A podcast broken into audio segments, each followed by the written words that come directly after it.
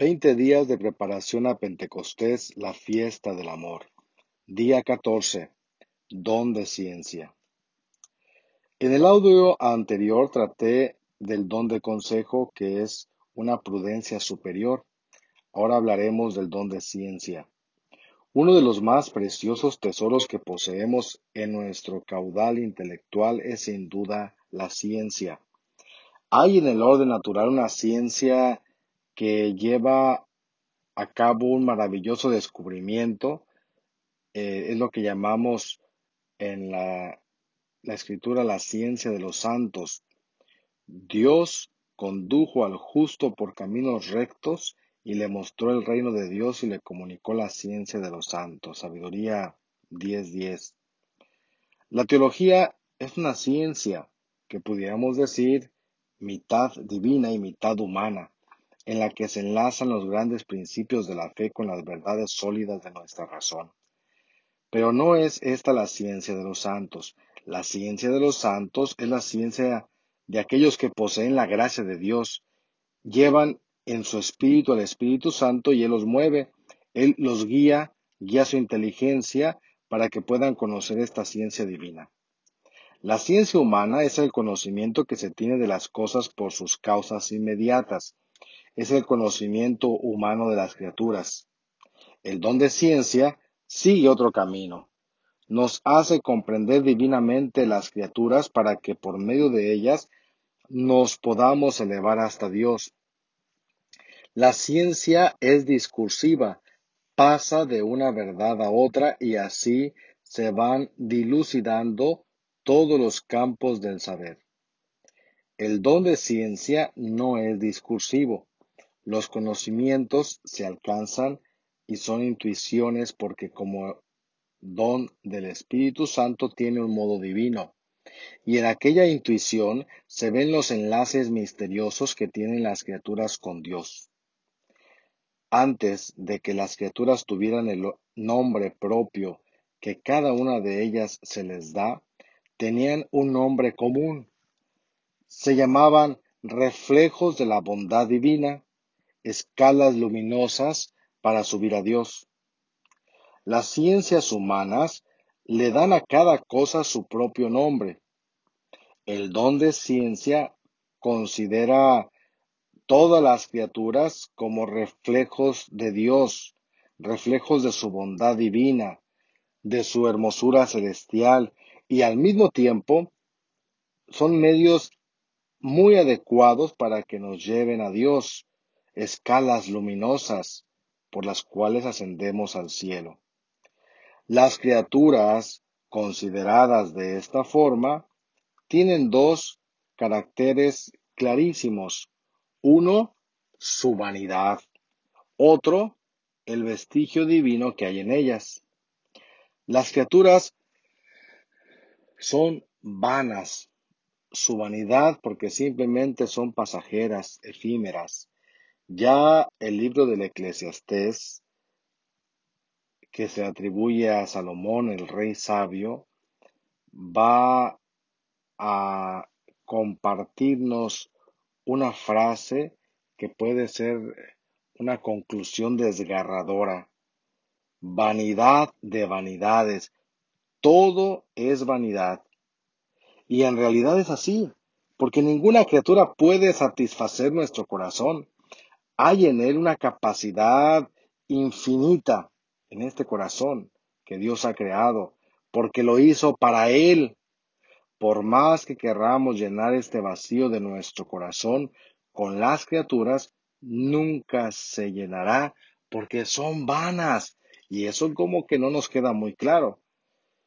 Soy más grande, nací para cosas más grandes. San Agustín lo intuye y lo deja hermosamente plasmado en una frase. Nos hiciste, Señor, para ti, y nuestro corazón estará inquieto hasta que no descanse en ti. Y es que efectivamente, en vano se nos predica acerca de la vanidad de las criaturas, porque muchas veces ni una triste y dolorosa experiencia acaba de quitar la venda de nuestros ojos nos dejamos llevar por la fascinación de la vanidad apegamos nuestro corazón a una criatura. Y cuántas veces se necesitan tropiezos, caídas y recaídas. Sobre todo, en el fondo, necesitaremos una luz, abundante luz de Dios, para que al fin y al cabo comprendamos la vanidad que hay en las criaturas. San, Francisco de Borja, al contemplar el cadáver de la reina Isabel a la que él servía y amaba con todo su corazón, al disfrutar de los manjares, la exquisitez, la belleza de su reino, al verla morir y al verla tendida inerte, ya sin esa gloria y resplandor que irradiaba en su vida, dice él, no volveré a servir a un Señor que pueda morirse. Y de ahí comienza la luz de la conversión para servirle a Dios. San Silvestre, que también a la vista de un cadáver se convierte a Dios. Esa súbita y profunda convicción de la vanidad de las cosas eso solamente se puede decir que es fruto del don de ciencia. Se le atribuye al don de ciencia que da el Espíritu Santo. ¿Cuántas veces hemos leído en la Escritura estas páginas, vanidad de vanidades, todo es vanidad, o la palabra que el mismo Jesús nos ha dejado, si quieres ser perfecto, vende todo lo que tienes, dáselo a los pobres ven y sígueme, y así tendrás un tesoro en el cielo. Es una lección divina que nos enseña la vanidad de las cosas de la tierra. Pero esa, esa creencia se queda en la parte superior de nuestro espíritu y no acierta a producir en nosotros una profunda transformación.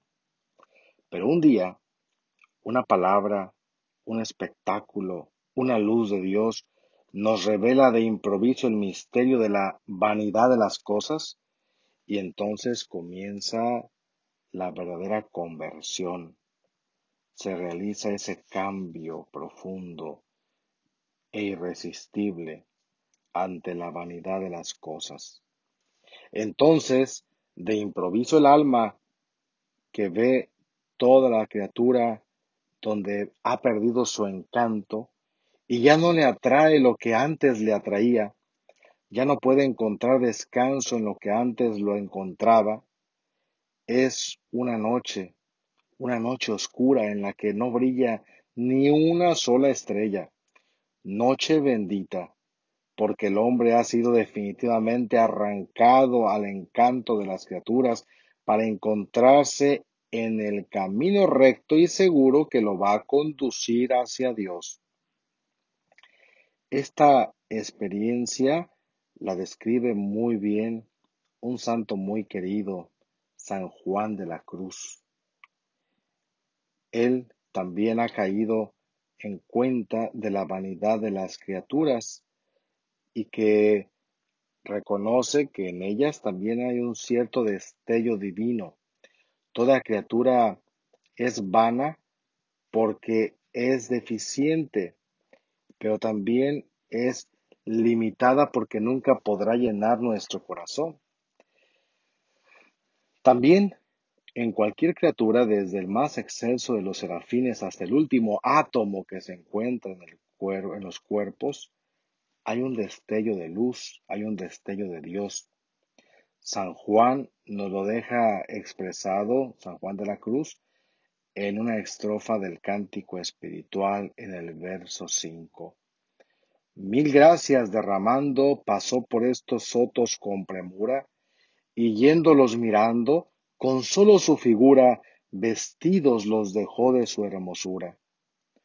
Con una magnífica figura poética, San Juan de la Cruz pinta a Dios que va pasando, y al ir pasando por el universo, va derramando sus gracias y al reflejarse su divina figura en las cosas creadas, las deja revestidas de su luz, de su belleza. Hay, hay un santo que seguramente poseyó en magnífica abundancia el don de ciencia, que ustedes podrán deducirlo con lo que ya he hablado de este don. San Francisco de Asís, efectivamente, en la primera etapa de su vida, Francisco fue el desprecio de las cosas de la tierra producido por el don de ciencia y se enamoró de la pobreza. Es la escala para ir a Dios porque él sabía que la pobreza es fecunda. Y después sus ojos se transformaron y miró de una manera nueva todas las criaturas, las flores, las aves, el agua, el sol, todo tenía para Francisco un sentido divino. Todas las criaturas le hablaban de Dios y él sentía una honda, una inmensa, una extraña fraternidad con todas las criaturas. Y en, el, en la cumbre de ese don se encuentra también el desprendimiento perfecto. Las almas que desprecian de modo definitivo a todas las criaturas encuentran la santa libertad de los hijos de Dios, el gozo de la libertad, la alegría hondísima de la pobreza. Al mismo tiempo su mirada se torna celestial y mira el mundo de una manera nueva, con una mirada más divina que humana. Los santos aman las humillaciones, la pobreza. San Juan de la Cruz en una ocasión le dijo a Jesús una palabra, una palabra sublime de entrega, porque un día Jesús en la oración le habló y le dijo, ¿qué recompensa deseas por todo lo que has hecho por mí? Y San Juan de la Cruz contestó, Señor, padecer y ser despreciado por ti. Es que a la luz del don de ciencia, el sacrificio y la humillación tienen un sentido divino y sobrenatural. Nosotros, imperfectos, no conocemos más que lo superficial. Los santos, con la luz de Dios y el don de ciencia, miran más profundo. El sacrificio y la humillación son cosas preciosas están muy lejos de la vanidad y al mismo tiempo contienen de una manera copiosa y opulenta el destello de lo divino. ¿Por qué? Porque el sufrimiento y la humillación nos asemejan a Jesucristo. Y nada hay sobre la tierra tan divino como todo lo que atañe a Jesucristo y lo que nos asemeje a Él. Al contemplar las maravillas que el Espíritu Santo produce en las almas, en los santos, que se excite nuestro corazón, que se aliente nuestro espíritu y aun cuando sea con pasos lentos, vayamos caminando hacia Dios, que es luz, que es amor, que es felicidad. Pidamos el don de ciencia para que purifique nuestro entendimiento, purifique nuestra vista para comprender las cosas, la naturaleza, desde la mirada de Dios. Pasen un lindo día.